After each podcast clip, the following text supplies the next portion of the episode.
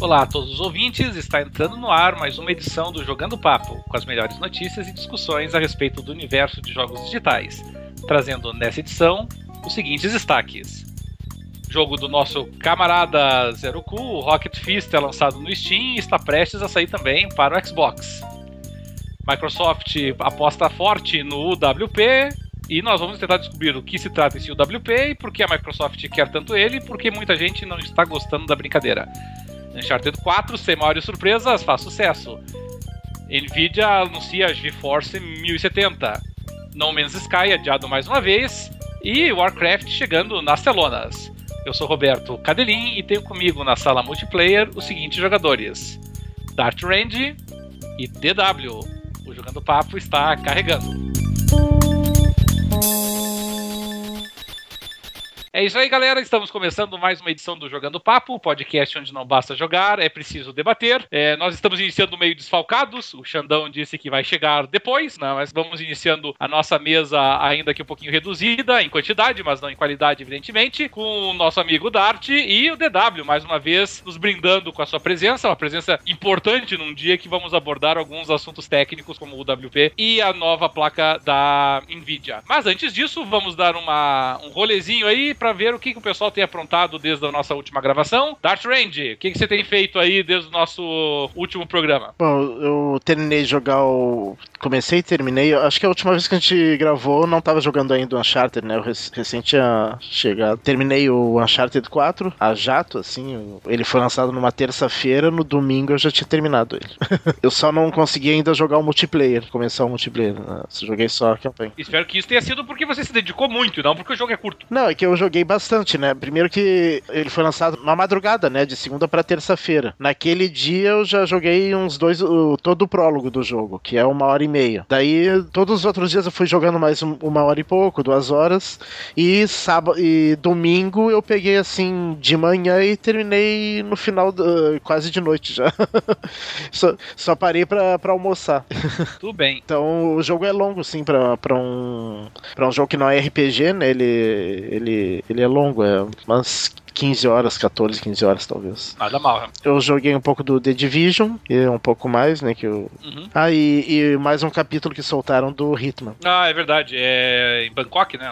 Não, não, não é. Não me lembro. Não, é na Itália. É na é Itália. Itália. Ah, então é, é, o próximo, vai ser na Tailândia. É uma. É uma. Uma cidadezinha na costa malfitana. E você, W, aprontou alguma coisa diferente aí desde então? Olha, cara, não aprontei não, porque eu tive na semana passada, eu tava desenvolvendo interface nova e interface me, meio que me consome a, o que restou de neurônio, entendeu? Uhum. Daí eu tava muito cansado, a única coisa que eu fiz não foi jogar, foi voar uns, um pouquinho os meus helicópteros de rádio controle e foi uhum. tudo, assim, de diversão que, que eu fiz uh, nos últimos dias. Consoles e PC ficaram mais desligados, então? Ficaram. Ah, pra jogos, pelo menos. Nossa, eu não, eu não, consegui, eu não consegui olhar pra tela nenhuma. Na boa, uhum. eu tava muito cansado. Imagina, imagina. Chega uma hora que cansa, né? Cansa. É, bom, na verdade, e surpreendentemente, eu não tenho jogado jogado também nos últimos dias. Eu acabei viajando por vários dias aí, né? Então retornei recentemente, eu tava, tava jogando nada nesse período. E no, antes de viajar, eu, na verdade, eu tava resgatando alguns jogos que eu, eu não tinha. Tinha jogado um pouco, mas não tinha ou terminado, ou não tinha feito nenhum desafio maior nele, né? Como foi o Endless Legend, que é um jogo de estratégia parecido com Civilization. E aí eu joguei o Endless Legend, terminei com uma outra facção lá que eu não tinha terminado ainda. É, terminei um jogo que fazia séculos que eu não tava jogando, que se chamava Dysfunction Functional Systems, que era de uma empresa que tinha feito um outro jogo muito antes, que eu tinha gostado bastante. E esse Dysfunctional Systems, toda vez que eu começava a jogar ele, eu jogava assim, tipo, 15 minutos e eu dormia. ele era muito chato. Mas aí eu me cobrei e digo, agora eu vou terminar esse jogo. Aí, Nossa, uma cara, certa... jogo que dorme com 15 minutos, é, pelo amor de Deus. A base de cafeína acabou, acabei conseguindo terminar ele e é uma porcaria. Meu Deus. pelo menos eu não joguei o dinheiro fora. Mas ter jogado muito pouco, na verdade. Joguei um pouquinho do. Voltei a jogar até o Rocket League ali, porque teve algumas mudanças é, também na. Desde a última vez que eu tinha jogado ele, tinha mudado também a interface, tinha mudado é, sistema de pontuação e ranqueamento, eu não tinha jogado ainda. E mais recentemente joguei o The Witcher 3, na véspera aí do lançamento do novo DLC no PC, né? Sai, sai hoje à noite. E gostei também, porque houve mudanças na interface dele que aprimoraram muito o jogo, eu fico muito feliz. Mas eu até vou abordar isso no decorrer do nosso programa.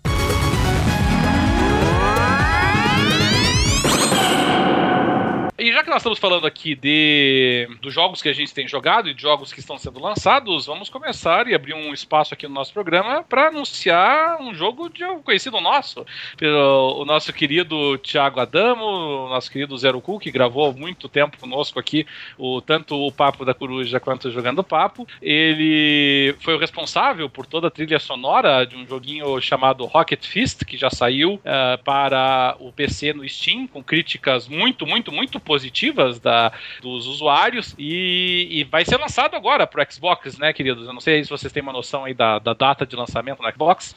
É, pelo que eu, eu falei com, com o Zero há um tempinho atrás, ele falou que a previsão é agosto pro, pro é, Xbox. E lembrando que o jogo é um jogo desenvolvido pelo Daniel SND, é, com o Zero dando suporte na trilha sonora e nos efeitos uh, sonoros do jogo, né? Então é um jogo feito pelos dois, pelo Zero e pelo Daniel SND. É, e essa é aquela produção independente clássica, né? Duas, três pessoas ali envolvidas e, e desenvolvendo o jogo inteiro, né? O Thiago e o, e o Daniel fizeram realmente o jogo do início ao fim. O jogo está disponível já na, no Steam pelo preço de 25 reais, um preço bastante acessível aí. É, a trilha do Thiago também é vendida à parte, né? Acho que sai por 8 ou 9 reais, alguma coisa assim. E, e vale muito a pena, porque realmente o, um dos diferenciais do jogo é a trilha sonora. Uh, mas assim, a, não, não, não, sou nem eu que estou dizendo. A crítica do, no Steam é muito positiva, né? Você tem é, 39 reviews de usuários até agora, 38 reviews positivas, só uma negativa, e mesmo a negativa,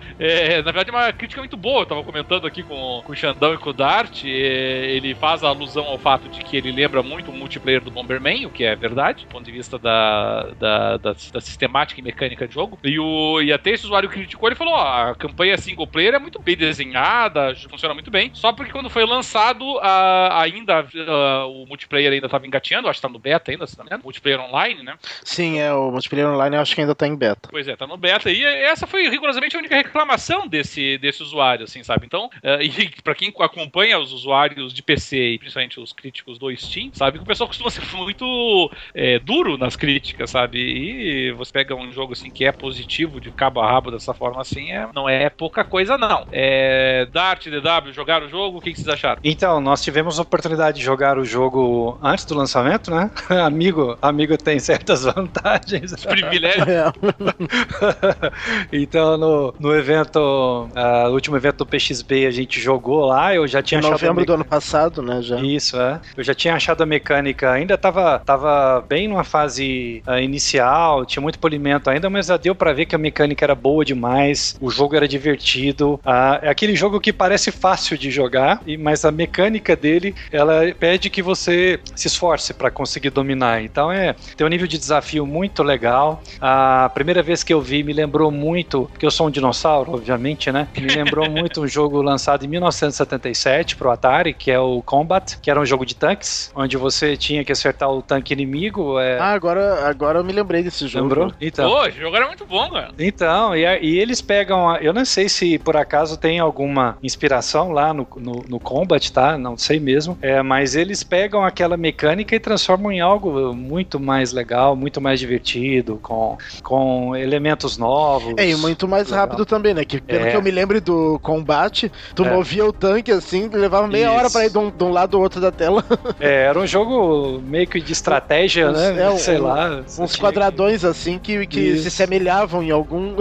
É, e Tinha você... que imaginar muito pra, pra imaginar aquilo que é um tanque, né? Mas você... pra mim, na época do Atari, assim, a maior parte dos jogos do Atari, eles. Quais são dos jogos de esporte? É, a maior parte dos jogos do Atari eram single player, né? Você jogava sozinho, assim. Tinha, Sim. tinha alguns exemplos, obviamente, de, de dois jogadores, mas, uh, mas a maior parte dos grandes jogos que a gente lembra, como o Pitfall, como o River Raider, né? São todos é, single. É, ou cooperativos, né? E o, e o Tank não, o Tank era um jogo, é, é, talvez um dos melhores, mais viciantes, pelo menos, jogos é, é, é head to head que a gente falava, né? Sim. Um um. Era bem interessante mesmo. Embora o que o Dart falou é verdade, assim, dava um tiro, ele ia, aquela, aquele pontinho, aquele.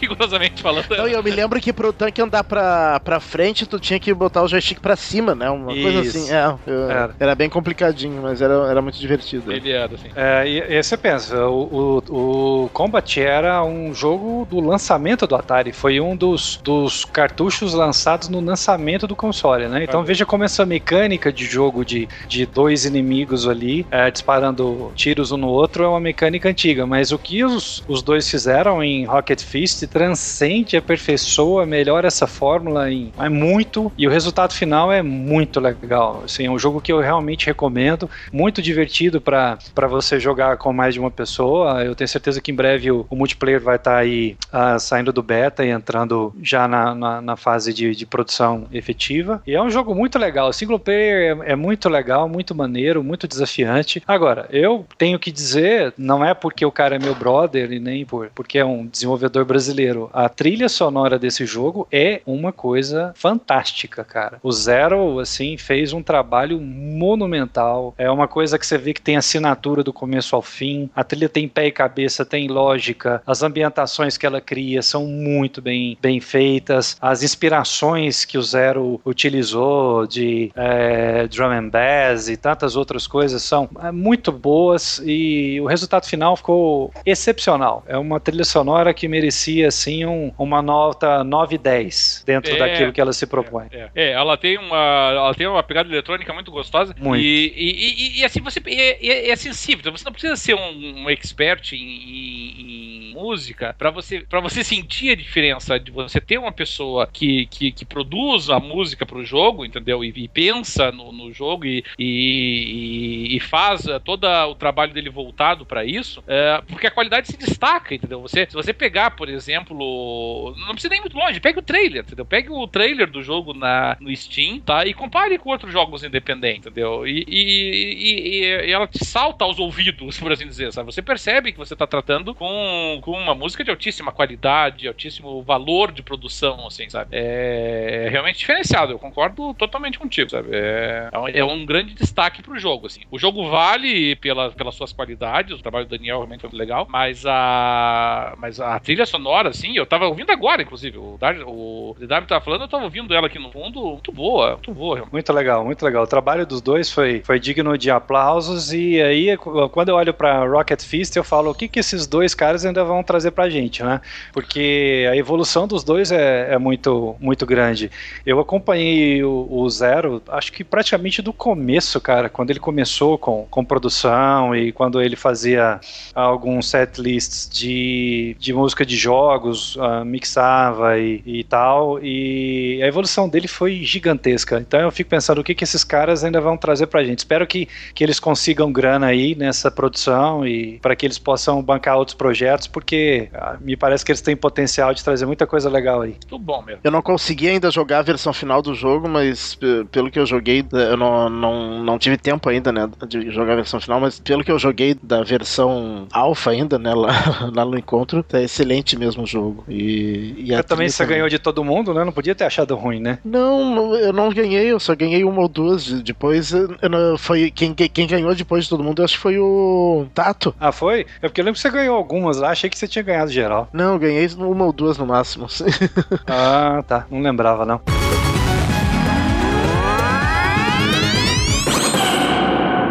Seguindo adiante, falando. Nós estamos falando aqui do, de um jogo independente, é claro, de um colega nosso. Uh, e aqui dá para fazer uma ponte com o nosso próximo tema, que eu vou admitir pro nosso ouvinte, ele é um pouquinho árido, tá? Mas nós também não vamos nos debruçar muito em termos uh, de, de, tecnicismos aqui, tá? Mas é um tema importante pra gente trazer e que eu mesmo sugeri quando chegaram as primeiras notícias, que é o tal do UWP. E principalmente para quem é programador independente, para quem é desenvolvedor independente, me parece que é um tema muito importante. Tá? O WP, é, traduzindo para português, é Universal é, Windows Platform, né, plataforma universal do Windows. É, basicamente, ele visa substituir, ou pelo menos, ou, ou, conviver, essa é uma das grandes dúvidas que nós temos, com a, a interface atual de programação de aplicativos que a Microsoft disponibiliza, é, que é utilizada para programadores, é, principalmente no PC. Né? Então, nós tínhamos é, o famoso API do Windows, né, que todos nós que mexemos mexemos com Windows conhecemos mais no formato Win32, que é a interface de programação de T2 bits dos mais modernos. Provavelmente quem mexe com PC já deve ter visto em algumas vezes, pelo menos, a, a, a, a expressão Win, Win32 aparecer né, em, algum, em vários é, dispositivos e vários ar arquivos conhecidos nossos,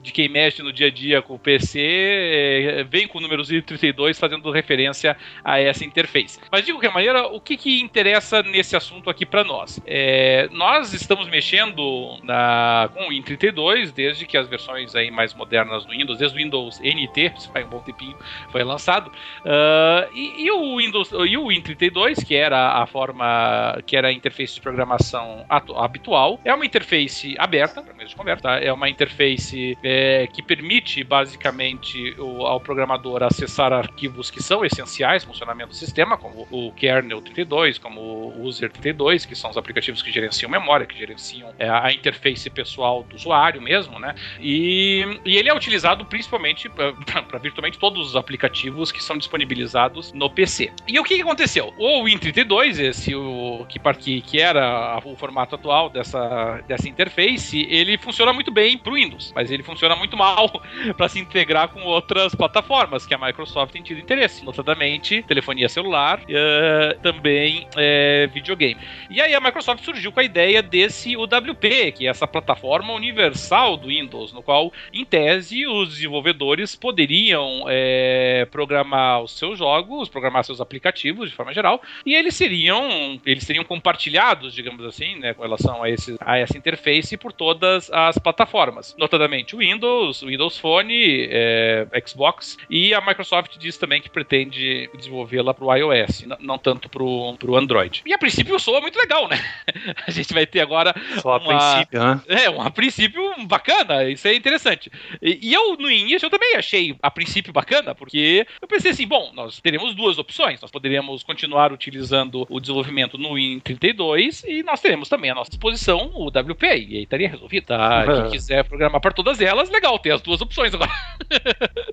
e não é bem assim a história. E esse que é o problema, e é por isso que eu trago aqui o debate, principalmente para o nosso amigo uh, eh, DW conversar conosco a respeito, porque o WP, na verdade, ele é meio perverso, por assim dizer, tá? É, o que aconteceu? A Microsoft apresentou esse WP, ele realmente ele convive com o Win32 em tese, tá? Só que o que aconteceu? Com o passar do tempo, a Microsoft está começando a lançar uma série de aplicativos e funcionalidades no, na plataforma Windows, que abrange, evidentemente, todos uh, o, seu, o seu hardware, só para o WP e não mais para o Win32. E basicamente não tem como você acessar essas funcionalidades sem que você programa em um WP. E daí? E daí que o WP é um sistema extremamente fechado. Tá? O WP, ele, em primeiro lugar, só para ter uma ideia, ele não funciona com interfaces externas. Por exemplo, não, e você não Steam... baixa aplicativo WP que não seja da loja. Você não consegue baixar o WP da loja da Microsoft, você só não consegue usar ele com interfaces externas como Steam é. ou como até como Fraps, que é só um,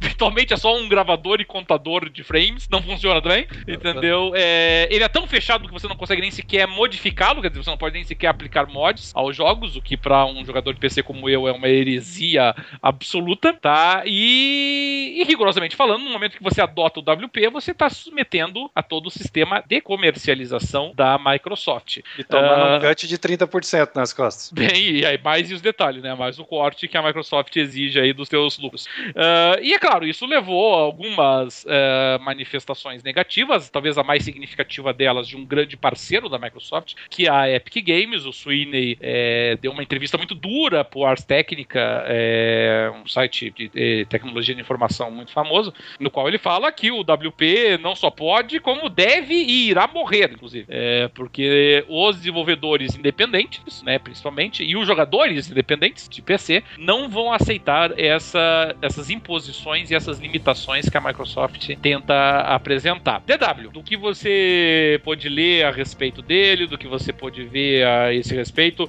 eh, fundadas as críticas, é fundada a preocupação, não é fundada, como é que nós estamos aí? As críticas são fundadas, cara. Eu acho que o WP é um bela de um cavalinho de Troia, assim, porque dá um sentimento que a Microsoft olhou para as plataformas de celular, né? Ela mesmo tem lá a lojinha dela do Windows Phone. O Windows Phone é uma plataforma que está assim morrendo, né? Olhos vistos. Mas falou, pô, que se eu fechasse devagarzinho o ecossistema Windows e as pessoas todas tivessem que comprar aplicativos na minha loja. Pô, é, eu acho que o, que o PC ele chegou onde chegou justamente porque você tinha essa multiplicidade de distribuição de software e os vírus vieram juntos, né? Esse é o lado negativo. Mas você tinha essa, essa liberdade de usar o software que você quiser, uh, que você adquiriu em qualquer local e com as características uh, visuais e as características de interface que cada desenvolvedor desejava. Agora não, a Microsoft está dizendo o seguinte: olha, eu tenho aqui para você um ambiente de desenvolvimento que te permite com certa facilidade portar o teu aplicativo para todas as telas, digamos assim, né? Uh, que rodam a plataforma Windows, uhum. como por exemplo o Windows, Windows Phones e, e Phablets, que eu acho que isso aqui é coisa morta, tá? Não, não tem como a Microsoft uh, vingar com o Windows Phone mais, já, já era, passou do tempo e agora a tendência é acabar, na minha opinião. Uh, e você roda em tablets, laptops, computadores, Surface, Hub e tal. Uh, e dispositivos IoT, vai ter facilidade de porte para Android e iOS e tudo mais. Mas no final das contas, depois que você dá uma olhada na coisa toda, você diz o seguinte: bom, peraí, você está me oferecendo uma facilidade, mas ao mesmo tempo você me limita. Eu tenho que utilizar a interface de acordo com as guias de interface que você coloca. Hum, eu tenho que publicar na sua loja, eu não posso publicar se não for na sua loja, ninguém compra que não seja por lá, ah, não é bom.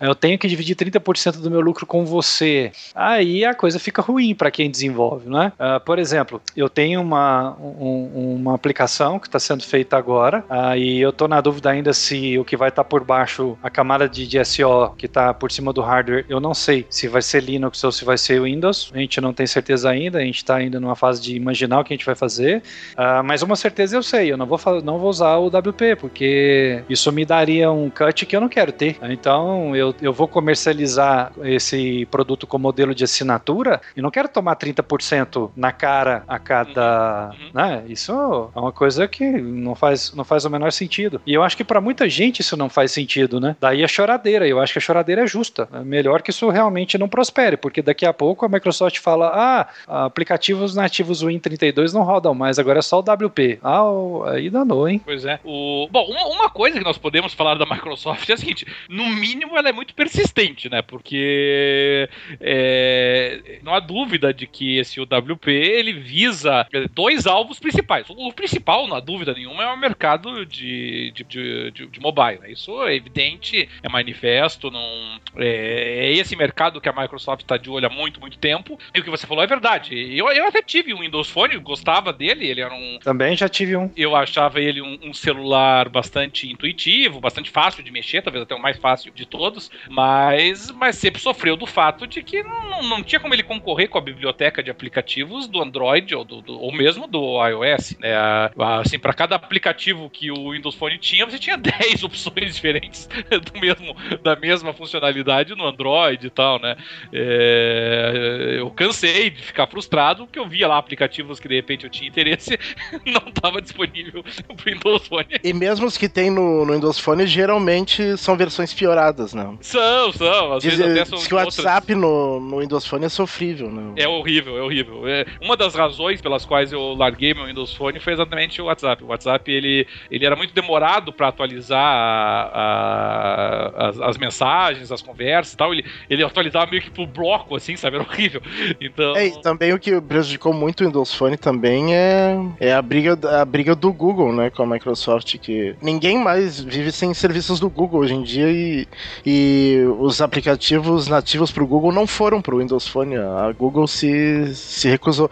Até chegou a sair uma versão do YouTube pro Windows Phone que a Microsoft teve que tirar do ar, né? Que a... Mas é que, é, que, é que a Microsoft, mas é que tá a questão da persistência, mas é uma persistência chata da Microsoft, entendeu? Tipo, qualquer pessoa que lance algum tipo de produto ou de, ou de aplicativo que faça sucesso no mercado, a Microsoft inculca que ela tem que pegar e dominar aquele mercado, entendeu?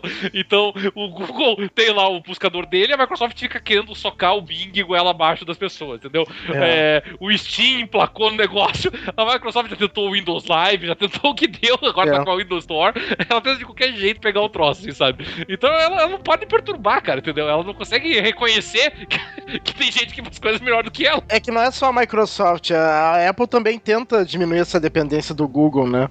Uh, a Apple até hoje ainda existe naquele mapa medonho lá do iOS, que é uma porcaria.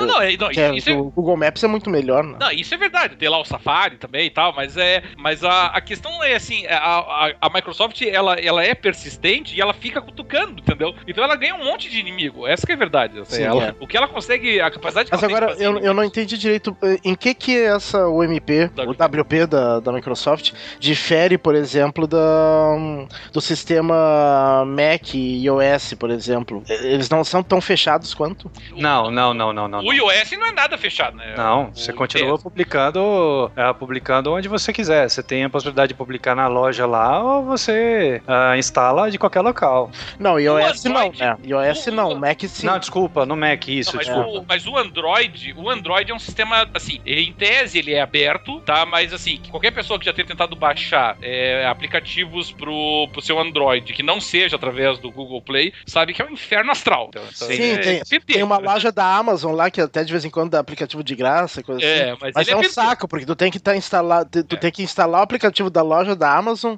e, e baixar por lá, daí dá, uma, dá um conflito lá. As atualizações chegam depois do que pelo Google Play. Tem, é, ele é, ele é pentelho, mas assim, ele em tese ele é aberto. O, o iOS eu até acho mais aberto deles, assim, sabe? Eu, pelo menos, assim, respeitado a diferença de sistema operacional, mas assim, ele é ele é relativamente aberto. Agora. Você o... tá falando do macOS, né? Isso, isso, do macOS. Aham, tá e bom. então, de qualquer maneira, o que a, que a, w, que a, que a Microsoft está tentando mirar essa, é, esse mercado mobile, ela tá secundariamente, tá? Ela acaba tentando lutar contra o Steam, né? Porque. Não, o duro é, é. Pô, ela é tá mirando o mercado mobile, ela tá sendo empurrada pra 1% do mercado, cara. É, Daqui eu... a pouco ela vai ter menos que 1%. Não... É, é, o fato de que eles vão dar suporte no UWP pro iOS, me parece que ela tá novamente querendo perturbar o Android, assim, sabe? Ah, é... ah não perturba, não. É, não sei, não sei, mas assim, eu não sei o que, que passa na cabeça dele. É, eu também não. Esse... Mas a impressão que dá é que a própria Microsoft já meio que desistiu do Windows Phone.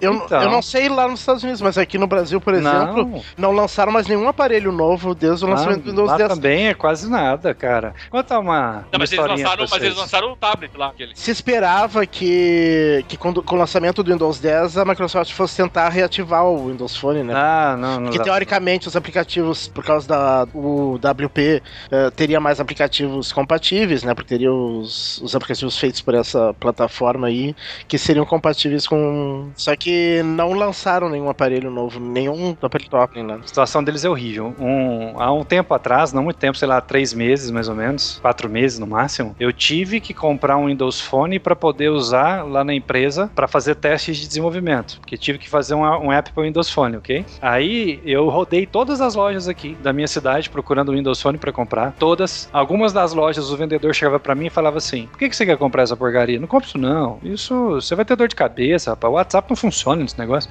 Eu escutei isso aí de uns dois ou três vendedores, até que eu encontrei em uma loja de uma tele aqui, o último lá, sei lá das quantas, um dos finalmente que tinha do Windows Phone que eu pude usar para fazer desenvolvimento. Então, assim, o, os próprios vendedores falam para você, não leva, parece TV CCE, meu amigo, nos anos 80, né?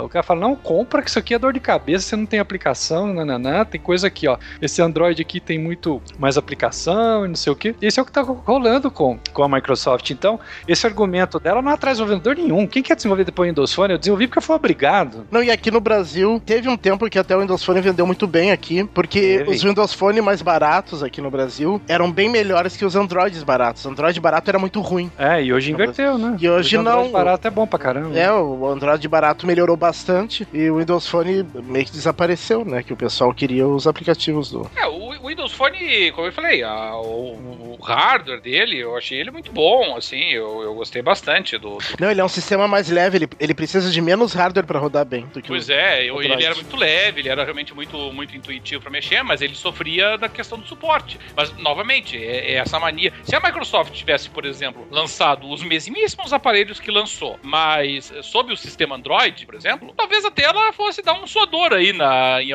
na, na Samsung, na LG, daria um pouquinho de trabalho, até trabalho pro é, Sony. É, que a Microsoft não se interessa em hardware, né? Ela, ela quer é o software, né? Pois é, mas aí, a, mas aí ela vai lá e compra a Nokia. É.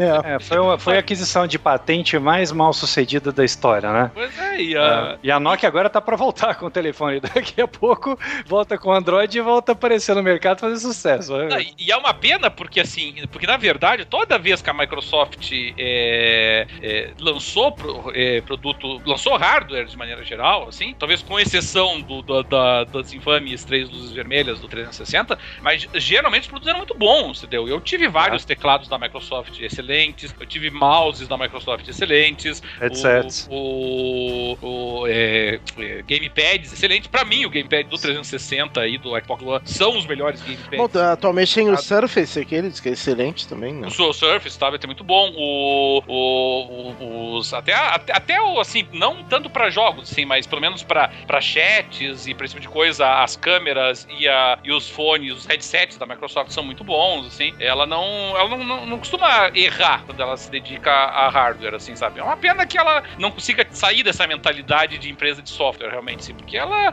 quando ela vai pro hardware, ela não, não erra, não. Ela faz coisa boa, assim, sabe? É, é uma pena, realmente, assim, sabe? Mas eu, eu me preocupa, realmente, entendeu? E nós já tivemos alguns, alguns impactos disso, né? Você vê, o, quando saiu a, a versão definitiva do Gears of War pro PC, saiu só pela, pela, pela Windows Store, né? E, inclusive com a Epic envolvida nisso. A mesma Epic tá criticando, que obviamente fez a. Não, mas uh, que o Gears of War Ultimate Edition não, não foi a Epic que fez. Ah, eu não sabia. Foi a Coalition, que é a nova ah, empresa. Porque a Epic não, não tem mais Gears of War, né? O Gears of War é da Microsoft. Ah, foi pra Microsoft, né? Então tá explicado. E, e nós vamos. E enfrentamos agora o problema do, do Quantum Break, né? É, o Quantum Break é a mesma coisa. Foi por ali, entendeu? E o Quantum Break já sofre todos esses problemas. A gente não consegue. A, a gente não consegue atualizar ele, a gente não consegue fazer. É, aplicar qualquer tipo de mod nele. É, bom, só pra você ter uma ideia, DW. Nem não configuração, que o jogo precise, né? não que o jogo precise disso, evidentemente, mas o, o, o WP não reconhece é, sistemas em SLI ou Crossfire.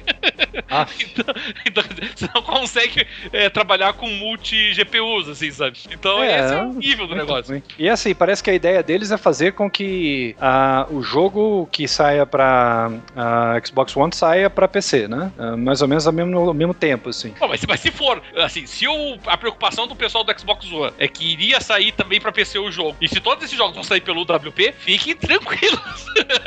Pois é.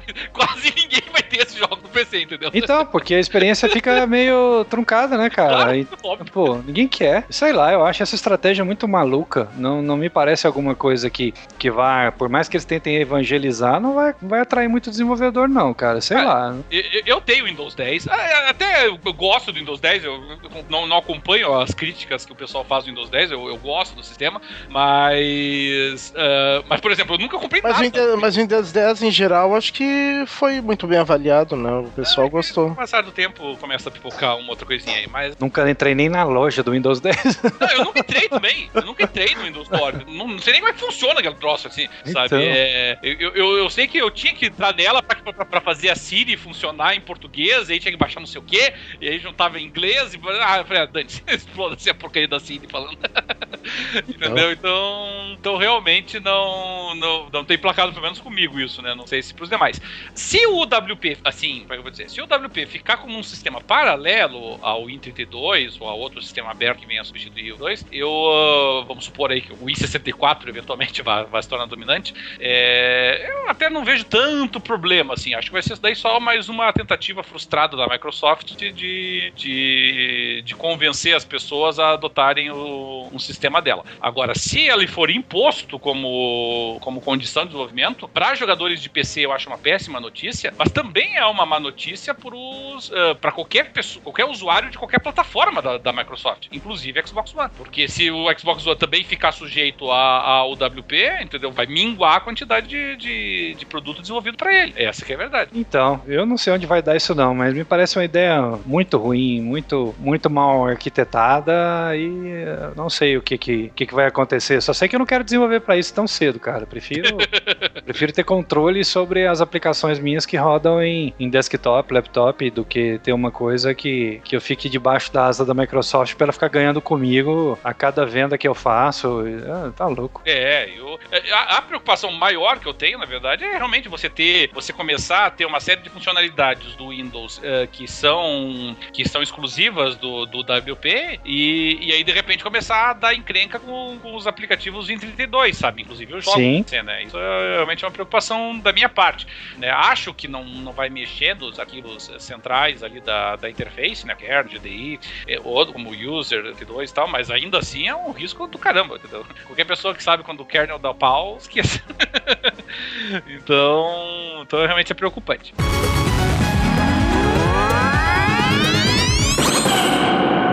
E pra gente só terminar o nosso tour aqui pelo PC ainda, é... estamos com GeForce 1070, senhor DW, é isso? Sim, sim, sim, sim. Foi uma. Uh, foram dois lançamentos da Nvidia. Uh, foi a, a 1080 e a 1070. Sendo que a 1070 ela tá muito interessante porque ela tá no sweet spot entre desempenho muito bom e preço aceitável, né? Aqui no Brasil não, eu tô falando no mundo civilizado, né? é, então, assim, se você tem uh, uma placa como a 1070, que é uma placa que custa 379 dólares na versão dos parceiros da NVIDIA, né? Como o EVGA e outros, uh, e que tem o mesmo desempenho e até melhor em alguns jogos do que uma Titan X, uhum. que custa, meu Deus, mil e quantos dólares? Uh, nem me lembro, é, o preço era... cabeça não vou lembrar. 1.100 dólares, 1.100 dólares. Então você veja que, que salto de desempenho uh, e quanto você está pagando mais barato por frame, né? No frame rate é muito mais, mais em conta hum. e dá uma experiência fantástica por um preço uh, extremamente convidativo, né? De 379 uh, dólares, o que permite aí que muita gente possa sonhar em jogar algumas coisas em 4K ah, com resoluções, é, com, com, configurações mais altas. Algumas coisas, tá? Porque 4K não é brincadeira, não. Realmente ainda tá para nascer o hardware hardware que joga, que roda tudo em 4K com configurações altas e 60 frames por segundo, por exemplo. Não, não, não existe ainda nada que, que, que uma placa única, né? Que uhum. consiga entregar essa experiência. Então, realmente deu, temos outro salto de desempenho uh, por dólar investido, o que é uma ótima notícia. E aí agora a gente está aguardando qual vai ser a resposta da AMD com a nova geração Polaris, né? Uhum. Uh, que vem por aí e também a gente está aguardando agora o que que os novos núcleos Zen, né? De APUs uh, da, da AMD pode pode, entregar, porque essa litografia nova agora que as GPUs estão sendo feitas está permitindo ganhos de desempenho realmente assombrosos, né? Eu, eu tenho um pensamento que é o seguinte, eu, por incrível que pareça, eu me contento muito com 1080p, sabe? Uhum. Uh, eu acho uma resolução excelente para jogar e eu prefiro jogar em 1080p e tascar filtro lá na tampa do que me aventurar pelas paragens do 4K aí e ter que começar a negociar, negociar qualidade e, e frame rate para poder jogar em altas, altíssima resolução, né? Então, para quem gosta de jogar aí a 1080p ou até uma resolução é, não 4K, mas é um pouco maior do que o 1080p, é uma pedida, uma pedida e tanto, né? É, eu, eu, eu assim, não só pela questão do preço, mas a, mas realmente uma coisa que me chama a atenção é, é que realmente a, a GTX 1070, a 1070, né, o 1070, ela realmente é para mim, ela é uma expressão que eu posso usar aqui. É, ela é um feito tecnológico. Sem dúvida. Tá? Que, é, só para vocês terem uma ideia, tá? A, a, isso eu consigo. Eu vou comparar com a que eu tenho, que é a GTX 970. Uhum. Tá? A GTX 970 ela, ela opera aí a 3, 4 teraflops, basicamente, tá? A GTX 1070 pula para 6.5. Uhum. Curiosamente, a, a, a exigência de, de, de, de, de energia das duas é praticamente o mesmo, é 150 Sim. watts entendeu? Que já é uma coisa excepcional. Né? A 1070 vai operar 8 GB de, de DDR5, né? Enquanto a GTX 970 que eu tenho são 4 GB.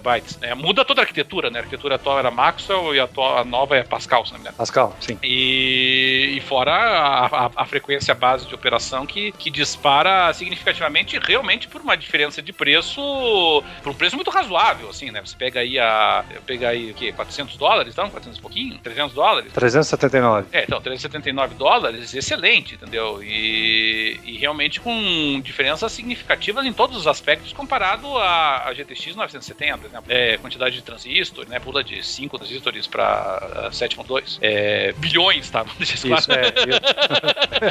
cinco, cinco trans, com 5 transistores eu, eu pisco umas luzinhas aqui, viu? E dois capacitores eu faço umas luzinhas piscar. Pois é. Então, então realmente é, é, é espetacular nesse aspecto, assim, sabe? É, em termos de operação e de preço. Eu, eu, confesso que eu não encontrei, deve ter já, eu não, não cheguei a fazer nenhuma comparação de performance entre a, a 1070 e a minha em particular, né? Eu vi só comparações entre a 1080 e a 1070, mas daí não adianta coisa. Mas, de qualquer maneira, é óbvio que nós vamos ter um salto de qualidade significativo por um Nossa, preço. a diferença é muito grande. Pensa, uh, lembre dos reviews da Titan X com a sua.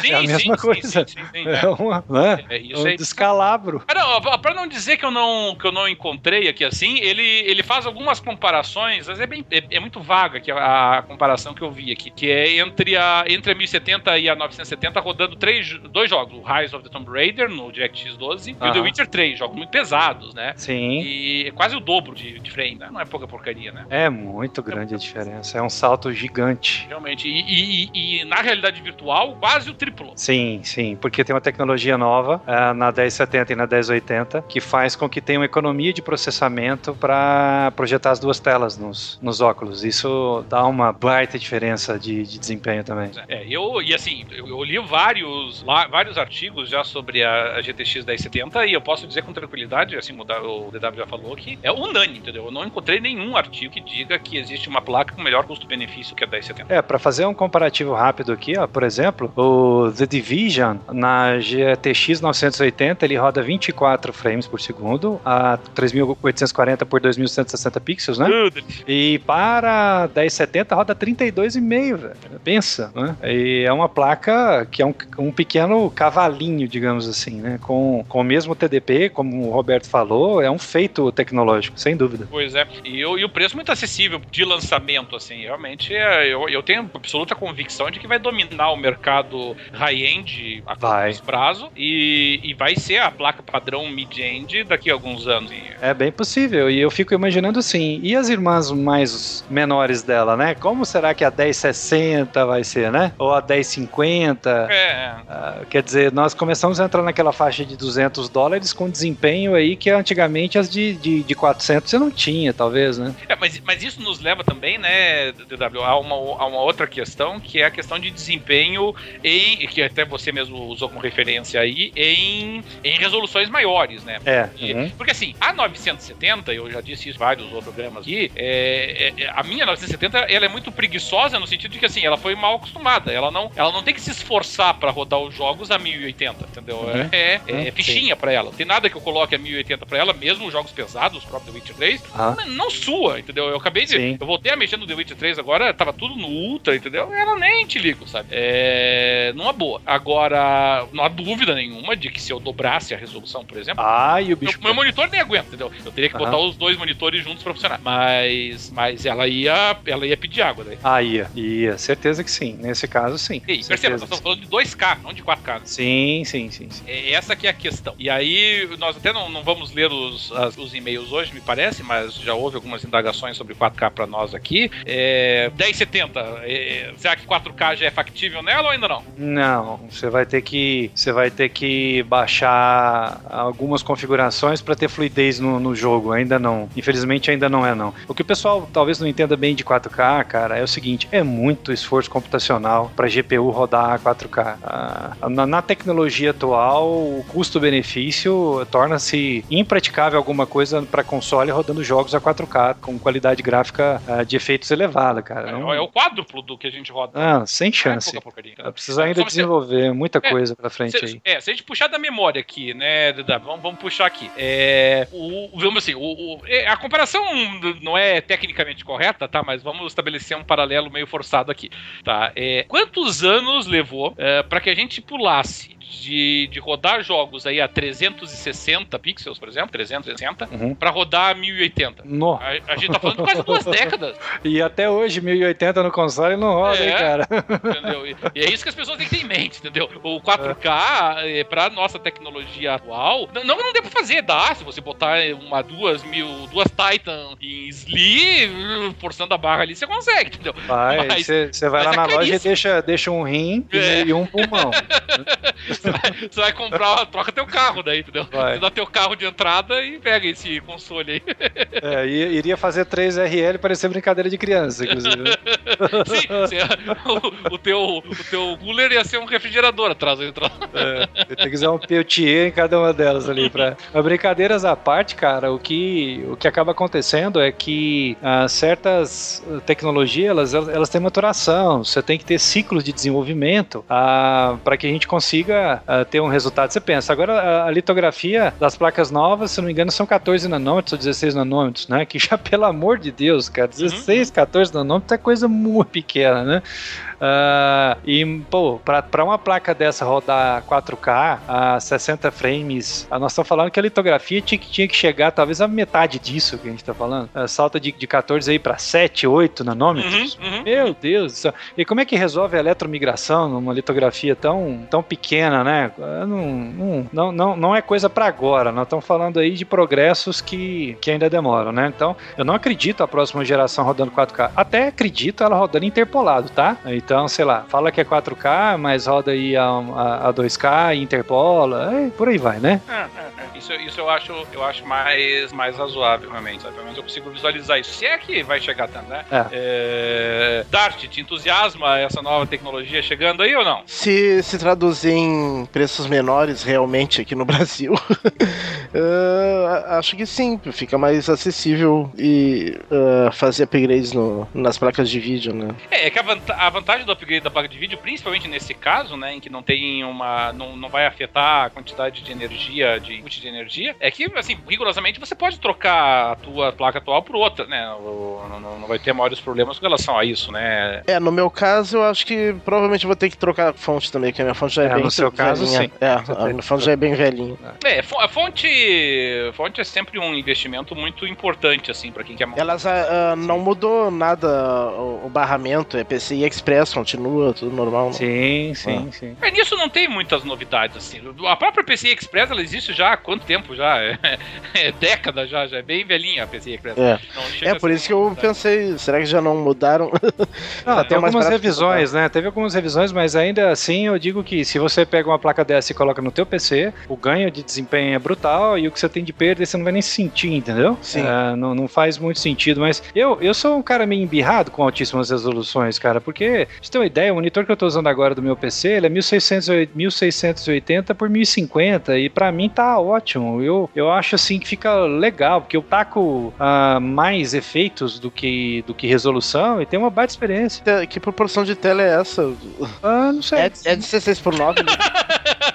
É o que eu fiquei ah, perto disso, parece, porque, né? Porque 1600 por 900 é que é 16 por 9, né, direitinho. É, 1680 por 1050, mas eu não tenho problema nenhum em jogo nenhum e tudo é. funciona é, muito bem, então... É, é que nós usamos nesse eu até tenho um monitor grande, eu uso um monitor de 24 polegadas, né, um, um, um dele, né, o outro é de, é de mas, mas ele, mas também ele é 1080, sabe, o, o, meu, ah. o meu monitor é muito bom, o monitor da Bank específico para jogos, é, mas, por, mas por quê? Porque eu não preciso mais do Sabe o que, que eu uso aqui? É 16 de por 10. Sabe o que, que eu uso uh, de monitor aqui? Ah. Uma TV de 32 polegadas. Ah, ah mas também dá.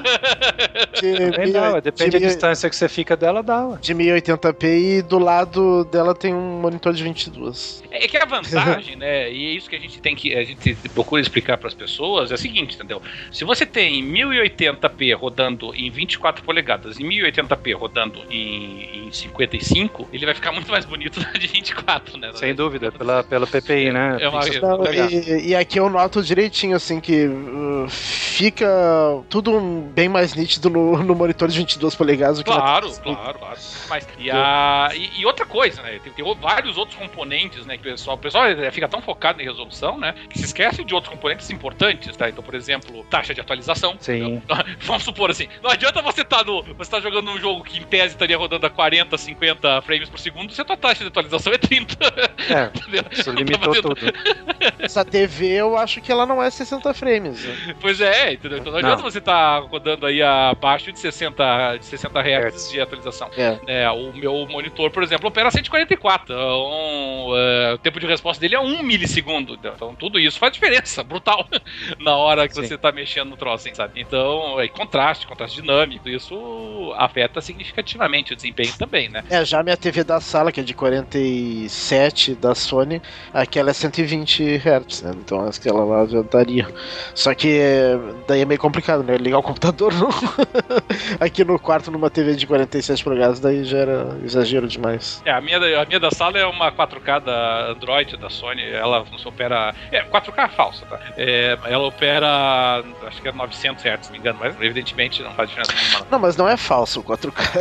Não, é falso sim. Ele só não tem o HDR, eu acho, né? É, que ele, na verdade, na prática mesmo, assim, real mesmo que ele vai fazer ali é 2,600, 2,800. É, o resto, enfim, não vou entrar nesse detalhe agora. De qualquer maneira, é legal, né, DW? Mesmo que chegue caro no Brasil aí a curto prazo, eu acho que a médio prazo vale a pena o pessoal dar uma namorada na, na 1070 aí. Vale, vale sim. E outra, né, gente? Vamos aguardar a resposta da AMD, né? Porque talvez a gente tenha aí um bom combate pela frente, né? Alguma coisa de preços, ah, uma pressão aí de preço entre os dois, uma, uma disputazinha que pode beneficiar o usuário, né? E também para quem quer rodar os jogos atuais e até daqui um, dois anos com folga 1080p, talvez uh, uh, talvez essa 1080 não precise dela.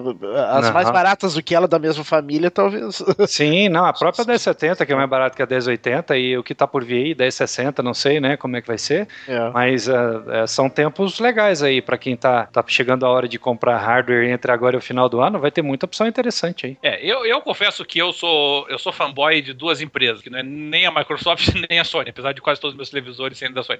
Mas eu, eu sou muito fanboy da Nvidia e sou muito fanboy da Intel, né? Então eu, eu, eu e a AMD não temos uma relação muito amigável. Mas, de qualquer maneira, claro, entendeu? A AMD vai aparecer com alguma coisa aí. Eu, eu tive só uma placa de vídeo da AMD na minha vida, entendeu? E, e, processador nenhum. Então eu e a AMD realmente não, não temos uma relação. Quer dizer, isso no, no PC, né? Nos consoles, por óbvio, que te. Mas. Sim, tu não pode escolher o processador não, console. Não dá, pra, não dá pra eu escolher daí, né? O 360 era AMD e a, e a, e atualmente inverteu daí, né? Mas de qualquer sorte, é, eu, eu, acho que vale muito a pena realmente o pessoal ficar ligado e veja qualquer resposta que a AMD vai trazer, né? Aqui eu tô de implicância, né? Claro que a AMD tem placas de vídeo excelentes, né? Para o pessoal utilizar.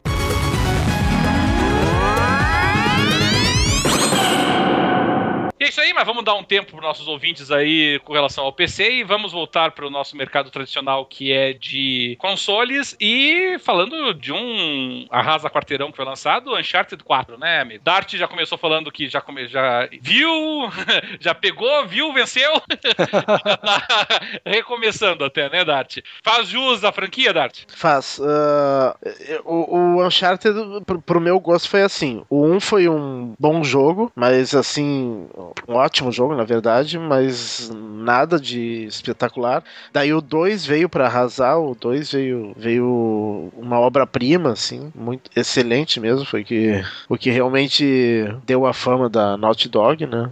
Daí depois veio o 3, que foi um, um, um ótimo jogo, mas não, não teve o mesmo brilho do 2, né? Depois a Naughty Dog lançou a obra-prima The Last of Us, né?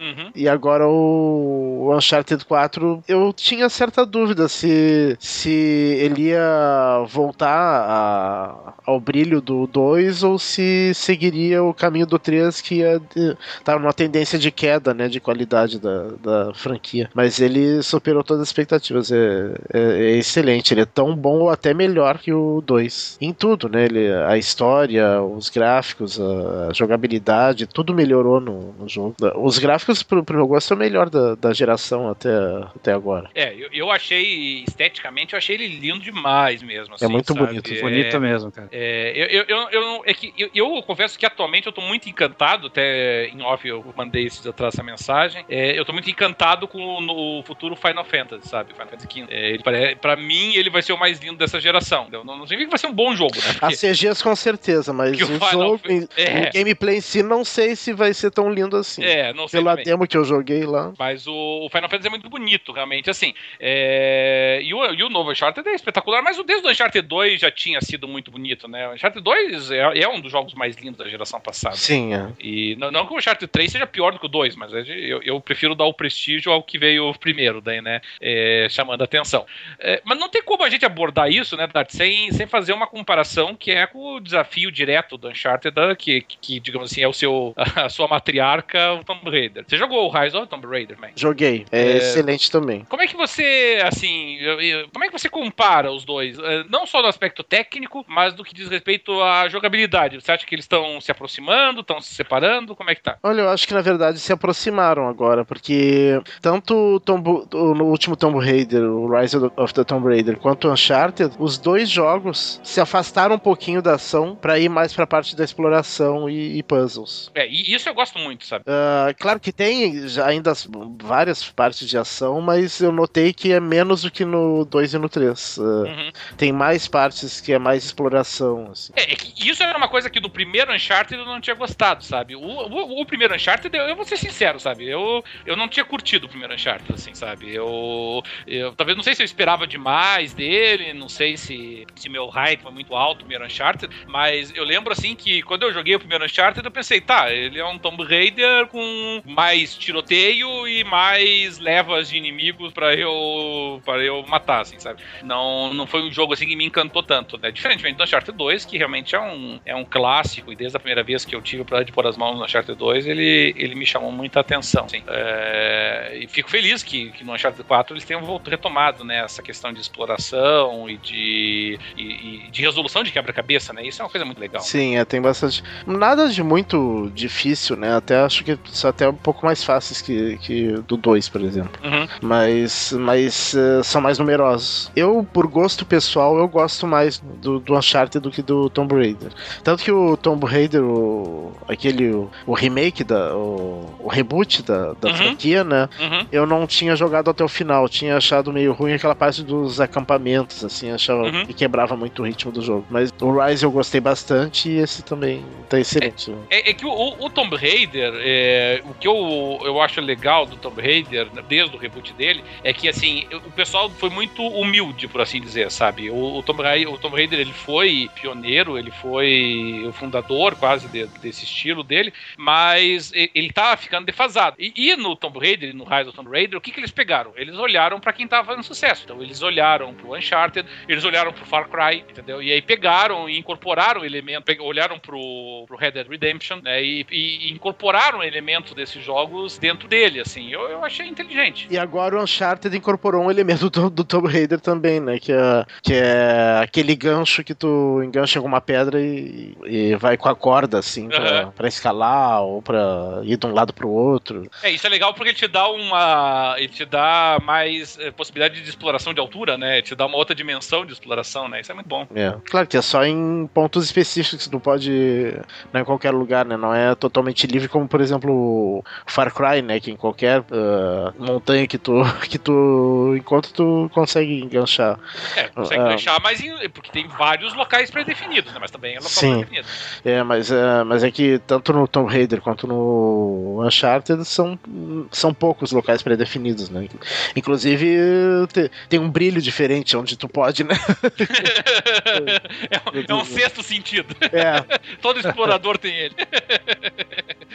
e, e o, o, multiplayer você não chegou a jogar ainda? Ainda não, joguei o beta na época do beta uhum. e tinha achado bem divertido, mas uh, ainda não consegui jogar multiplayer no jogo final, não, não tive tempo. Entendi. Bom, o, o Uncharted 4, ele, ele.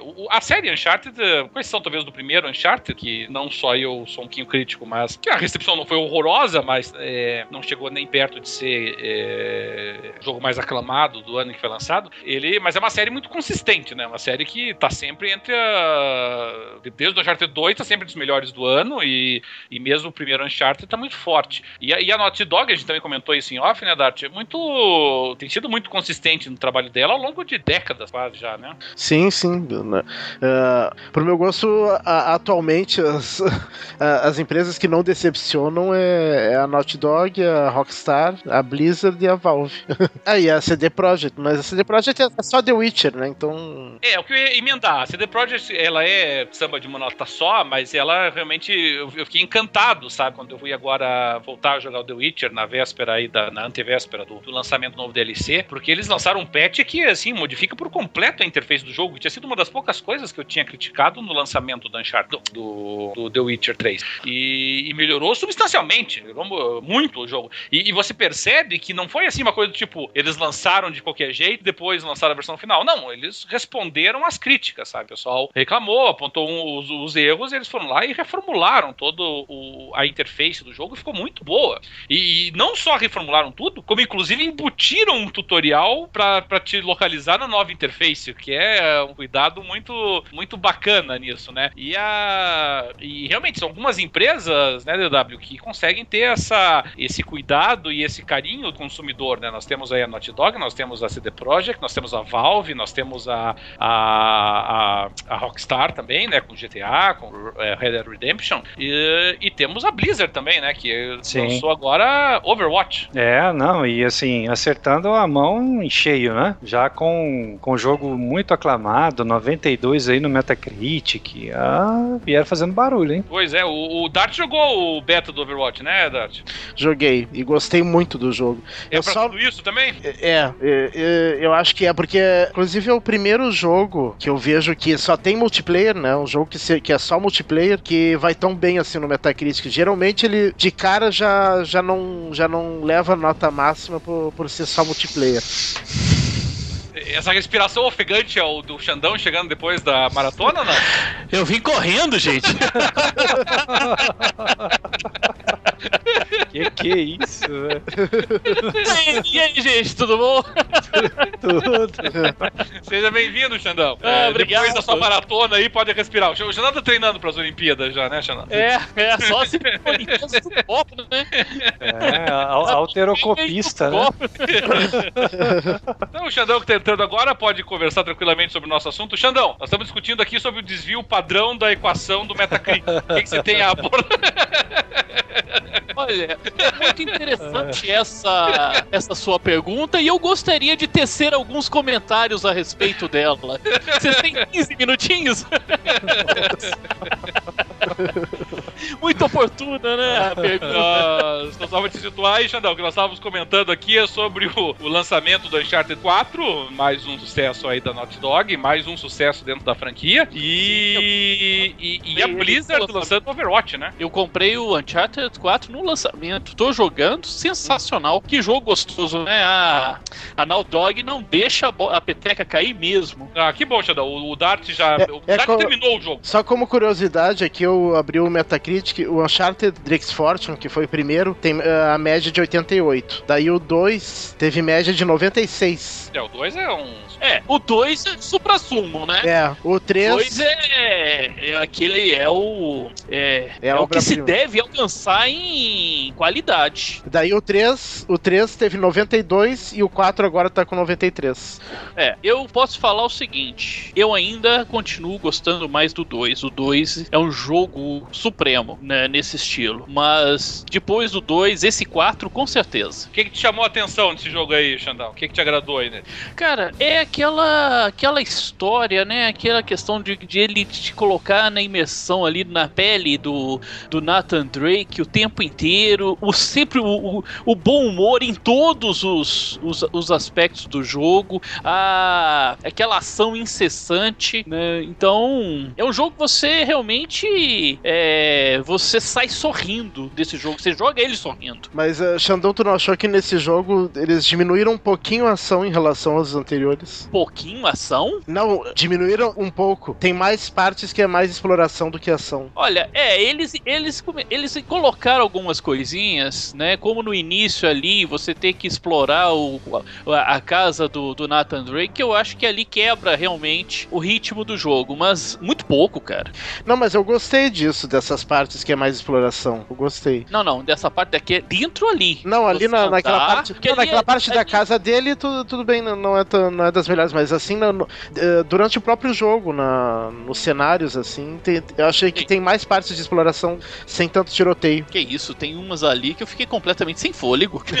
não, tem, tem partes, mas, é, mas eu acho que comparando com os outros, eh, eu acho que tá, tão, tem um pouquinho menos tiroteio do que nos outros jogos, eu achei. Olha, essa impressão. É, a questão do tiroteio, eu até concordo com você que tem menos tiroteio, mas ele ficou mais difícil. Ah, sim, tá? é, ficou um pouco... Tiroteio está mais difícil. Antes tinha muito tiroteio e era fácil. Agora não, eles reduziram o tiroteio e aumentaram a dificuldade nele. É, o, tá? o tiroteio do, do, do, do Uncharted não era, não era desafiador, pelo menos não no, no formato normal de jogo.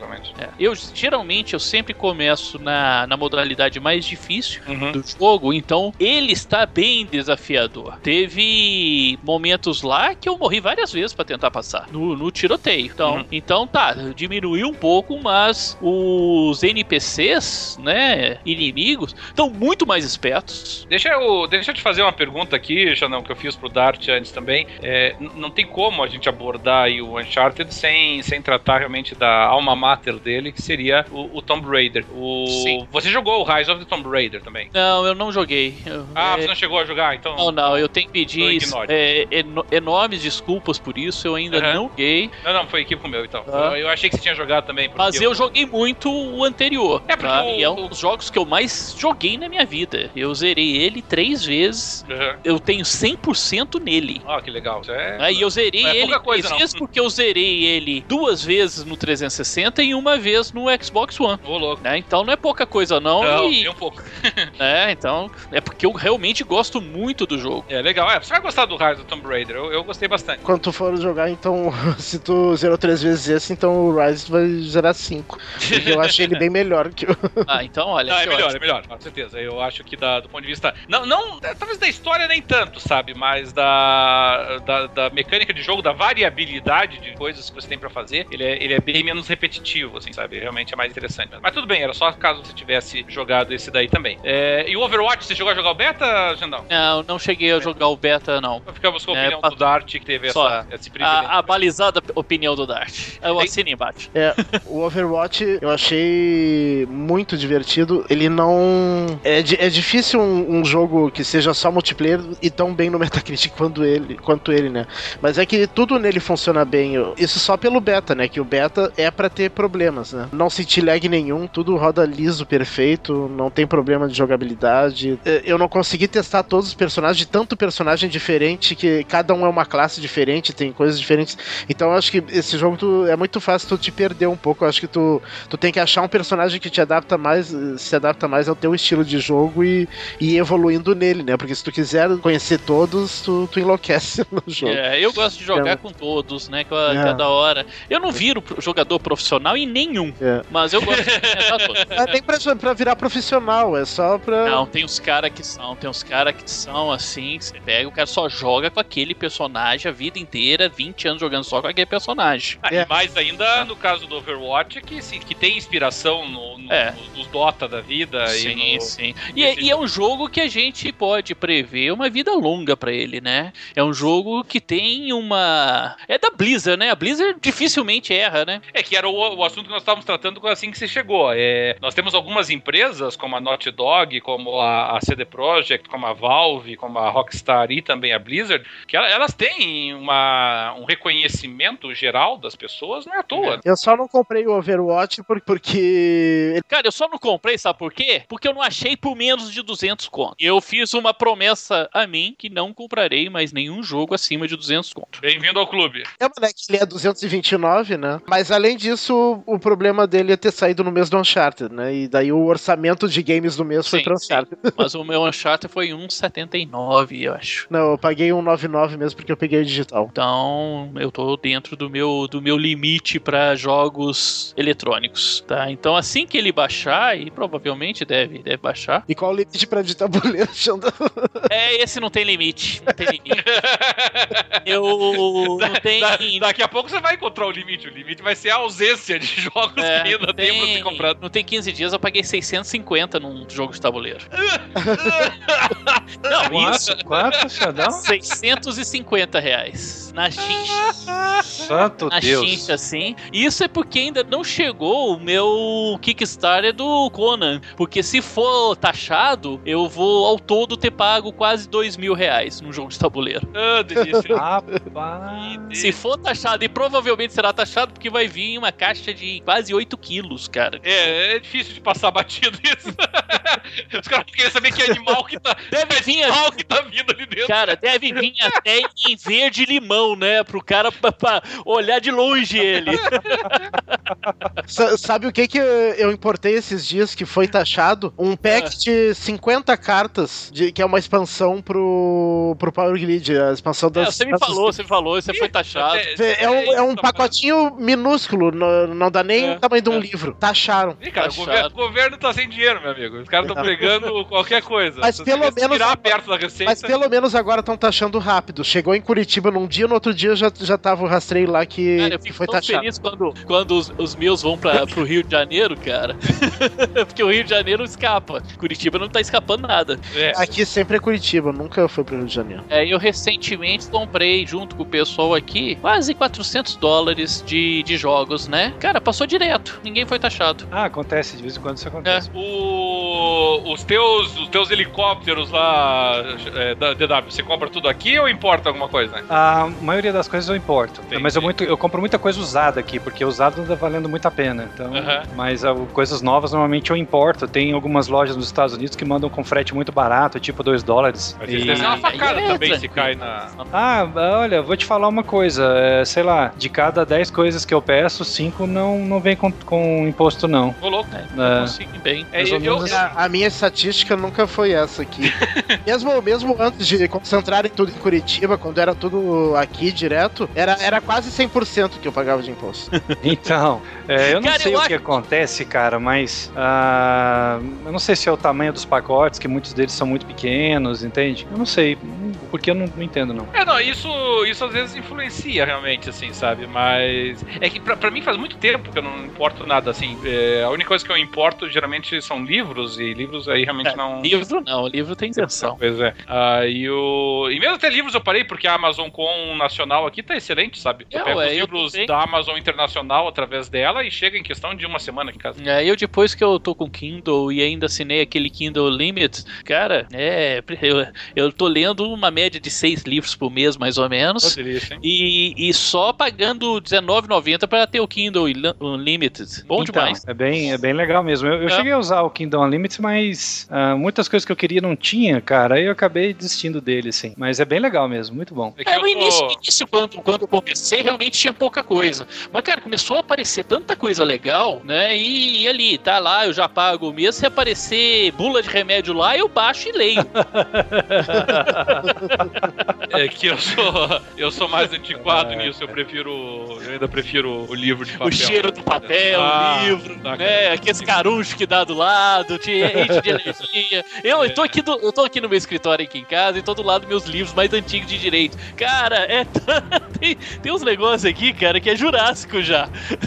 Não, nossa, cara. Não, aqui não cabia mais, não tinha jeito, não tinha onde polir mais, não. O meu de, de direito eu levei tudo pro meu gabinete, porque aqui no meu, no meu quarto já não cabia mais. Assim. Aí eu deixei aqui em casa só os de outras matérias e as, e as literaturas mais leves, né? Mas ainda assim eu, eu gosto, não adianta. Eu, eu amo, assim. E depois que eu descobri a Amazon Nacional aqui, putz, eles têm uns preços lá que eu vou te contar uma história, meu amigo. Tem, Eu faço. Eu, eu faço que nem eu faço no Steam, assim, sabe? Eu deixo tudo na minha wishlist, assim, sabe? E espero entrar da promoção, assim, sabe? A, a, minha, a, a, minha, a minha lista de desejo do Steam talvez tenha 82 jogos. A Amazon é tão sacana porque às vezes tu coloca alguma coisa na, na, na, no, na cesta eh, pra simular uma compra só pra ver quanto é que sairá, vai sair o frete, né? Daí tu deleta do carrinho, mas ele automaticamente já tá na tua wishlist.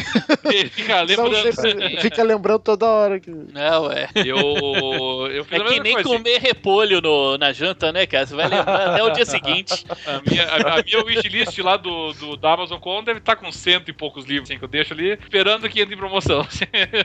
Cara, e de vez em quando aparecem uns livros lá com preço irresistível. Eu, eu comprei outro dia um livro do Bernard Cornwell por dois reais. Uh, é, tem umas coisas malucas mesmo. É, eu agora, eu acabei, eu fiz hoje uma encomenda porque tava, os livros importados estavam em desconto progressivo. Eu peguei, já botei uns quatro lá que eu queria e, peguei no desconto progressivo mesmo. E, tem sido muito bom. Mas enfim, já saímos da. É, agora que eu encerrei, encerrei o programa todo, né? Não, mas na verdade, a gente já vai fugir de novo do reino dos games, pelo menos em parte. Mas antes de nós fugirmos de novo do reino dos games, eu queria tratar pelo menos de um assunto que é, é aquelas coisas que a gente bem que canta pedra no passado, mas é bom a gente ver no depois. Bom assim, bom no sentido quase masoquista do, do termo, porque a gente acaba sendo prejudicado por isso, né? Mas é, No Man's Sky adiado de novo, senhor. Verdade, né? O, um dos desenvolvedores disse que tá recebendo até ameaça de morte depois desse, desse adiamento. E eu vou ser bem sincero, eu compreendo ameaça de morte. Do... ameaça de morte vai receber depois que for lançado. é. Pois é, porque aqui a gente entra naquela discussão, né, senhores? Tem vezes que nós ficamos com a impressão de que o jogo foi adiado realmente para aprimoramento. Quando a CD Projekt, por exemplo, me adia o The Witcher, dizendo que vai, vai aprimorar ele, eu, eu acredito nela, entendeu? Ela, ela, já, ela já ganhou esse crédito comigo, sabe?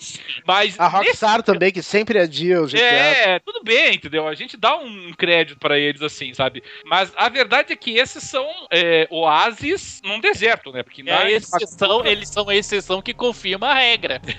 mais ou menos isso. É? Porque, como regra, adiamento é má notícia, né? A impressão minha. Ué, e lógico que é, ué. O, é problema de projeto, alguma coisa não tá funcionando. Ainda mais um jogo desse que promete demais, né? É, ué. É, quando ele foi anunciado na, na E3, acho que há dois anos atrás, né? Dois anos, três anos, não sei mais.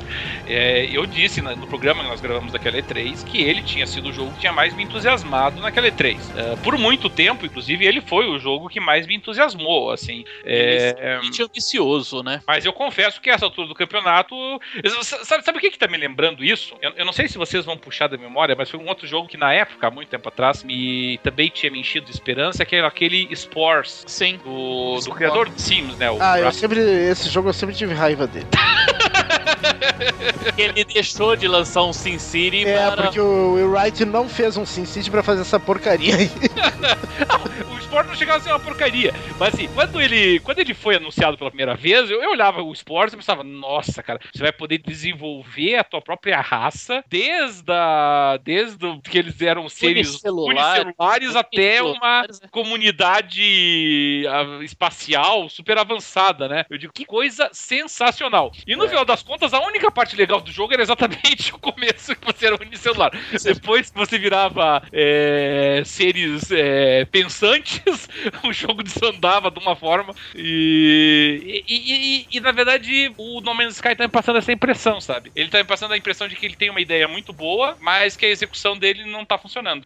É ambicioso demais, né? Não, não é a tecnologia ainda para pro que eles queriam fazer, eu acho. Porque vamos pensar o seguinte: vamos, vamos pensar nos jogos. nos jogos que tem essa proposta de geração procedural, né? É, vamos pensar nos jogos assim que deram certo. Talvez o mais recente dele seja aquele uh, Stardew Valley, que é um, uma espécie quase que de, de Harvest Moon, assim, um pouquinho mais moderninho, assim. Mas, assim, são jogos relativamente simplórios, assim, na, na, na sua concepção, assim, né? Vamos, nós vamos pegar aí jogos que são que são em plataforma, que são em 2D, que são uh, cuja, cujo elemento procedural são, assim, pequenas alterações arquitetônicas, assim, e, e, algumas quase que textuais, sabe? Por exemplo, ah, você agora está num planeta que, que, que o ar é, é, venenoso, e aí o teu personagemzinho lá, que é quase que um boneco de 8 bits, começa a sofrer é, danos e tal. É basicamente isso que nós temos visto, assim, sabe? É, Undertale, entre outros jogos aí do gênero. Sim, sim. E, e no caso do No Man's Sky, não, né? A proposta é um pouquinho mais ambiciosa. É, tudo muito primitivo ainda, né? No procedural, e de repente o No Man's Sky mostra uma tecnologia espacial em comparação. Então, difícil. É, eu não sei, esse jogo nunca me empolgou muito, assim, me, me despertou só a curiosidade, assim, para ver se como é que ia ser e tal.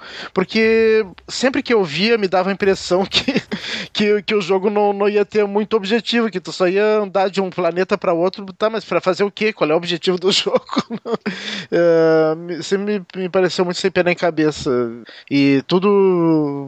E, e não vi muita diferença. Não vi muita diferença entre um planeta e outro quando eles iam de um planeta para outro. Era tudo meio cor-de-rosa, meio laranja, sei lá o que.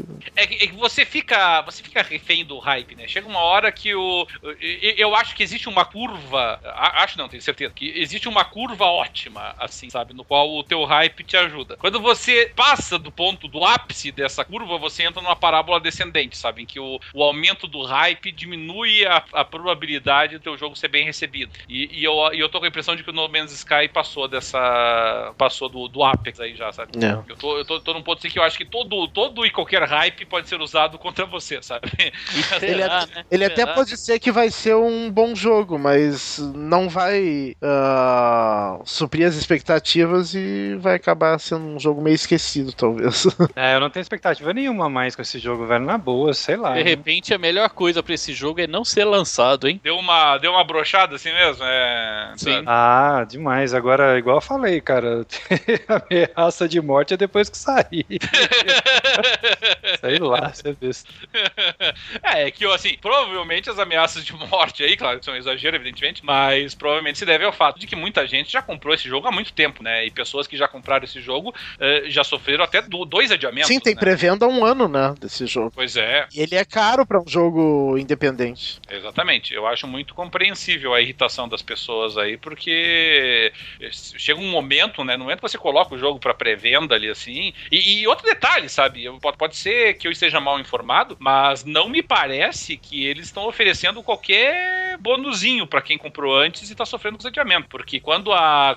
Por exemplo, quando a CD Projekt adiou The Witcher, o que, que eles fizeram? 10 DLCs gratuitos, entendeu? É, quando a, a, a, a, Rockstar lançou com atraso lá, deram não sei quantos milhões de dólares lá de bônus, pessoal. É, não, não tô vendo eles fazerem nada disso, não, sabe?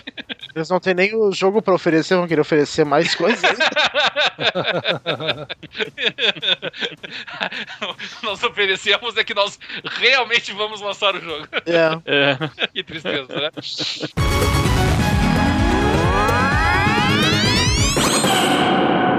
Mas, gente, eu, eu, infelizmente, mas pela importância do negócio, eu, eu, tenho que fugir de novo um pouquinho do, do, dos games propriamente ditos, né? Mas entrar num outro mercado, que é o mercado de filmes, porque nós estamos aí na iminência do lançamento do filme do Warcraft. Vixe. Não é pouca porcaria, né, gente? Porque nós estamos falando do, do jogo mais lucrativo e mais vendido e mais. Uh, é, e mais jogado da história, né? Foi o, o World of Warcraft em todas as suas. E se a gente pegar a franquia inteira, inteira, né? Pegando até os jogos de estratégia, com muita, muita folga, inclusive isso, né? É, e agora vamos lançar o filme. É, eu, eu vou ser sincero, o trailer do filme me agrada, sabe? Eu, gostei do trailer.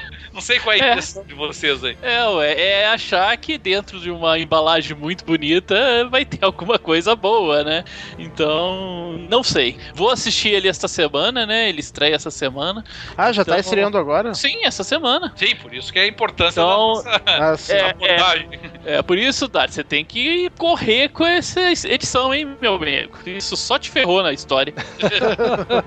né, mas eu vou assistir essa semana. É, eu não costumo ficar alimentando hype pra cinema, tá? Então eu vou de alma lavada. Não li nada a respeito ainda, mas também eu espero que o Duncan Jones, que é o diretor, tenha conseguido extrair o que é de melhor no, no jogo do, do mundo do World of Warcraft. Mas não não sei, não sei. É, é que sabe o que me preocupa nesse, nesse filme? Se a gente pegar, por exemplo, curiosamente, tá? O, o StarCraft, que não era, um, não é um RPG, é um jogo de estratégia de turnos, mas o, o StarCraft, ele, ele sempre teve personagens muito marcantes no, no, no jogo, assim, sabe? E o Warcraft não tinha. Mesmo, é, claro, o World of Warcraft tinha, mas o World of Warcraft tinha milhares, dezenas de milhares de personagens, né? É, eu, eu não sei se a falta de um, de um personagem ou de personagens com quem as pessoas se identifiquem mais diretamente, sabe? Eu, eu por exemplo, eu joguei o World of Warcraft, eu, eu não lembro o nome de ninguém daquele jogo. É, mas no filme vai ter. No filme vai ter, vai ter tanto o, o herói do lado do, dos orcs quanto do, dos humanos, como também o vilão dos dois lados também. Tá? Pelo que eu vi, vai ser manter, vai manter mesmo é, essa questão de que não vai ter o lado bom e o lado ruim. Ambos os lados vai ter essas duas, essas duas nuances. Não é um, não vai ser um filme maniqueísta. É que, o, é que os filmes baseados em jogos que deram certo. É, você conta são, no dedo. Não, além de contar no dedo, são todos. Num eles, dedo. É, No dedo, no, você conta no dedo amputado, velho. mas são todos eles, sem exceção, é, é filmes baseados em personagens muito bem definidos, tá? Então você tem, obviamente, a Lara Croft, você tem é, é, o Príncipe of Pérsia, né? Que embora fosse conhecido como Príncipe of Pérsia inicialmente, mas é, é o Príncipe da Pérsia, né? Você tem o, o, o Hitman, o Agente 47, você tem o, o, o Max Payne, tá? E que já pegando os filmes que foram mais ou menos no, no, cinema, tá? Então, e, e no caso do Warcraft, não tem isso, né? E é isso que me preocupa. E aí todos os, os filmes que se basearam em jogos que não tinham um personagem forte, é, se deram muito mal. muito, muito, muito mal. Entendeu? É, mesmo Resident Evil, os caras foram lá e pensaram um dos protagonistas, uma das protagonistas, para, para tocar a franquia Pra adiante. fazer uma coisa completamente diferente do que é do que tem nos jogos, nos jogos, né? Mas uh, quer personagem mais forte que o Super Mario? e ver o filme que fizeram dele. Cara, é difícil aí. Não, é, é. I- close my case. Ok. Não, mas- Tem que discutir. Mas Eu não tenho nem maneira- que discutir. Mas, o- qual que era, mas qual que era o material que o cara que ia fazer o filme do, do Super Mario tinha à disposição? Ele tinha um jogo de plataforma 2D, o cara batia em cogumelo e ficava grande. Era um desafio, né? Não era uma tarefa fácil. Realmente, um, um encanador italiano bigodudo que come cogumelo enfrenta uma tartaruga. É, é. No, Não, não era uma tarefa fácil é difícil realmente fazer É. alguma coisa que preste com, com estes elementos, né? Esse enredo. É, não é fácil, não. Eu acho que desfile de escola de samba era fácil, velho. Tirando Poxa. isso. Agora, eu, eu, eu não cheguei a ver o orçamento, mas pelo menos assim, a impressão que me passa é que é o. O, o, o Príncipe of Persia foi um filme muito caro também, mas o, eu, eu tô achando que esse do Warcraft é, é- Não sei se o orçamento dele não é maior até do que o do Príncipe da Pérsia, hein? Não sei, eu não tive nenhuma notícia. assim. Eu, eu não cheguei a checar também, confesso que não. É, mas, assim, ah, mas não parece ser um filme muito barato. assim. Não, nem Não, não, não. Parece não bem parece. carinho. É, não é de orçamento baixo, não. Assim como o do Assassin's Creed também não, né? Nossa, é outro, né, gente, esse ano. É. Ah, O, do- o do Assassin's Creed eu tenho uma expectativa mais positiva, exatamente pelo fato de ser centrado ao redor de um personagem é, mais icônico, assim, sabe? É, É, eu, eu, eu levo mais fé por causa de- deles terem contratado um ator de verdade, Isso. que é o Michael Fass- Fassbender, né? é, E realmente o cara, ele, ele consegue carregar um filme nas costas. consegue. Então, pode ser que isso aí seja a diferença desse E filme. eu, na verdade, eu nunca joguei Warcraft. Ah, meu Deus do céu! Edita isso depois. Nem World of Warcraft. Meu Deus do céu, cara. Isso, isso dá justa causa aqui, viu, Dart? dá justa causa. Mas isso cara. sempre foi franquia. sempre foi fran- franquia de PC. Eu nunca fui jogar muito em PC, então. eu- e World of Warcraft, eu não, nunca joguei MMO na vida, não, não gosto mesmo. Mas o Warcraft mesmo, eu também nunca cheguei a jogar. Então, não tô sabendo nada do, do filme, assim. do- o, o, o trailer achei interessante e tal, mas não, não me pegou muito. Eu, eu espero realmente é o do Assassin's Creed, esse sim. Que eu tô esperando um, um pouco mais de hype. É, o World of Warcraft, é, claro, dá pra você fazer literalmente uma dissertação de mestrado sobre o, o sucesso dele. Mas o, o- o que eu sempre me, me chamou a atenção no World of Warcraft, e eu joguei muitos MMOs na vida, o suficiente pra hoje em dia não suportar mais o estilo, mas o World of Warcraft ele não chegava a trazer nada de novo comparado ao que outros MMOs já ofereciam. Mas é que o World of Warcraft ele conseguiu aquele chegar naquele ponto ideal entre, entre conteúdo, qualidade gráfica e acessibilidade. Ele era um jogo muito leve, assim, sabe? Você conseguia jogar o World of Warcraft mesmo em PCs mais antigos, é, assim, PCs sabe? assim, mas, mas claro, isso era essencial. Jogar, exato. É, porque antes dele, assim, os melhores uh, eh, MMOs que tinham eram muito pesados. Estavam pegar, por exemplo, Lineage 2, por exemplo, era, era muito pesado. É, Vanguard, outros que foram muito é, ambiciosos até na proposta, eles eram muito pesados. E, e, e aí a alternativa era pegar daí MMOs que eram muito simplórios, quase infantis, na verdade. E, e o World of Warcraft, ele pegou bem naquele ponto ali, assim, que tipo, os caras extraíram o máximo que dava do da menor configuração possível de PC, assim, sabe? E um jogo de altíssima qualidade, né? Não dá pra negar. Então, e aí, some-se a isso toda a, o, a, a, assistência à comunidade, que a Blizzard sempre fez muito bem, né? Todo o suporte ao consumidor, que ela sempre fez muito bem. É, você tá aí com a. É, a Blizzard sempre, sempre foi muito zelosa dos seus produtos, né? Uhum. E também do seu público. Então, é uma das coisas que me dá uma certa tranquilidade é, é. em relação a esse, a esse filme. Ela não teria autorizado um filme que fugisse dessa, dessa preocupação dela. É, eu, eu, eu também acho, sabe, Xandão? Essa é a minha, essa é a minha esperança, sabe? Eu, eu também, mas assim, ainda pode tudo dar errado, né? Mas é, tem então, crédito, dá pra. Igual, igual o Xandão, dá é, pra. As maiores merdas da humanidade foram feitas nas melhores intenções. não, mas isso. Verdade, isso é o que me, é, isso é o que me, me inspira é. algum otimismo. Realmente a Blizzard sempre foi muito ciosa das suas IPs e do que, que ela liberaria, né?